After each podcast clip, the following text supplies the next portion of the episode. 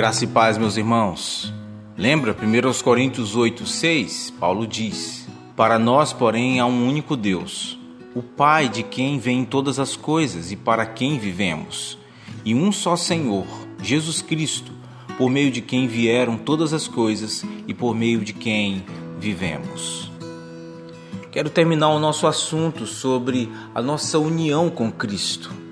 Quanto isso é poderoso, quanto essa doutrina é poderosa e ela tem aplicações futuras a respeito da escatologia, dos últimos acontecimentos, mas tem uma implicação maravilhosa para o nosso presente. E é claro, a minha intenção não é ser exaustivo sobre o assunto e não temos condições de, num espaço tão pequeno como esse, tratarmos um assunto tão grandioso de forma completa. Mas, de forma esperançosa, nós podemos pedir a Deus que reacenda o nosso desejo de pensar sobre o que significa estar unido a Cristo. Os benefícios completos disso mal podemos imaginar e não veremos até a glória.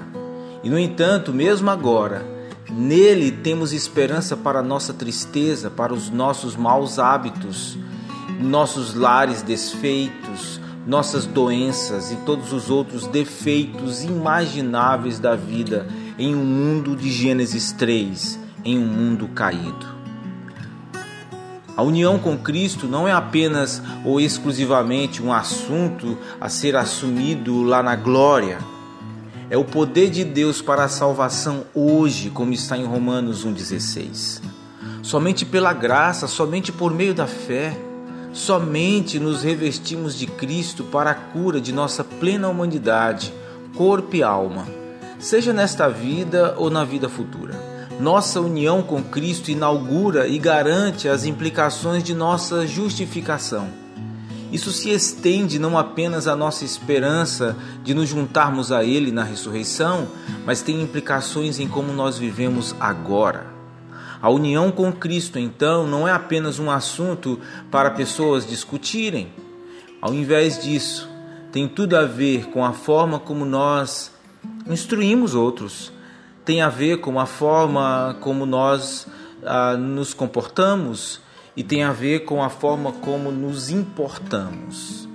Até porque, como o mesmo Jesus falou em João 15,5, sem Ele nada podemos fazer. Um bom dia e desfrute dessa união que você tem com Cristo. Você está refugiado e escondido no Senhor. Então desfrute dessa união hoje e desfrutará de forma plena também no futuro. Um bom dia na paz de Jesus. Os céus proclamam as obras do Eterno.